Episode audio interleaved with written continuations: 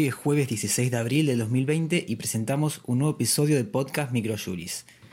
Para continuar, dada la necesidad de información sobre el tema coronavirus, decidimos realizar otro podcast resumiendo las principales novedades sobre el tema.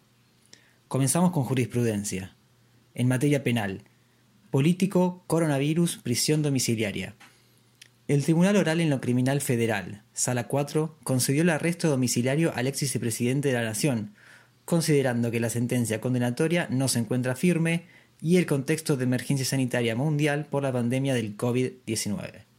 Las partes son Vudú Amado y otros sobre cohecho, artículos 256 y 258 del Código Penal, y negociaciones incompatibles con la función pública, artículo 265 del Código Penal. Es del 6 de abril del 2020. En materia civil, medidas cautelares, médicos, coronavirus. El Juzgado Federal de Corrientes a la 1 suspendió los efectos de la cautelar emanada del juez federal de la provincia del Chaco, que ordenó a la provincia de Corrientes que arbitre las medidas necesarias para permitir a los profesionales médicos la libre circulación para el desempeño de sus tareas laborales ante el coronavirus. Las partes son Estado de la provincia de Corrientes contra Asociación de Clínicas y Sanatorios y Federación Médica del Chaco y otro sobre acción meramente declarativa.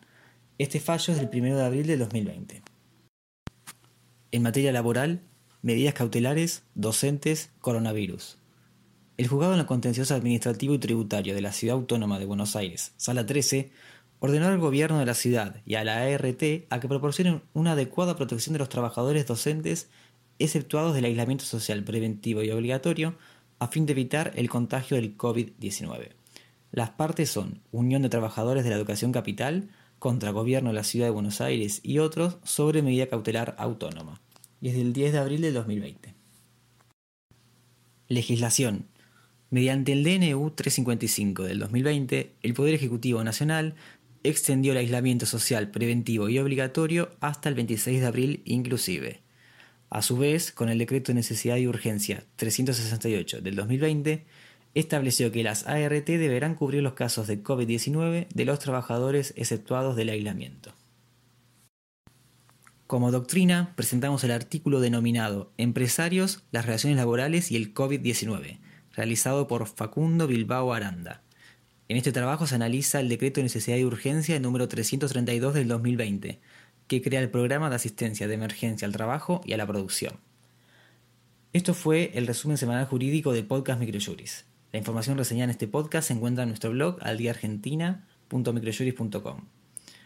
En una sección a la derecha que tenemos pueden ver todos los contenidos abiertos para toda la población sobre el tema coronavirus.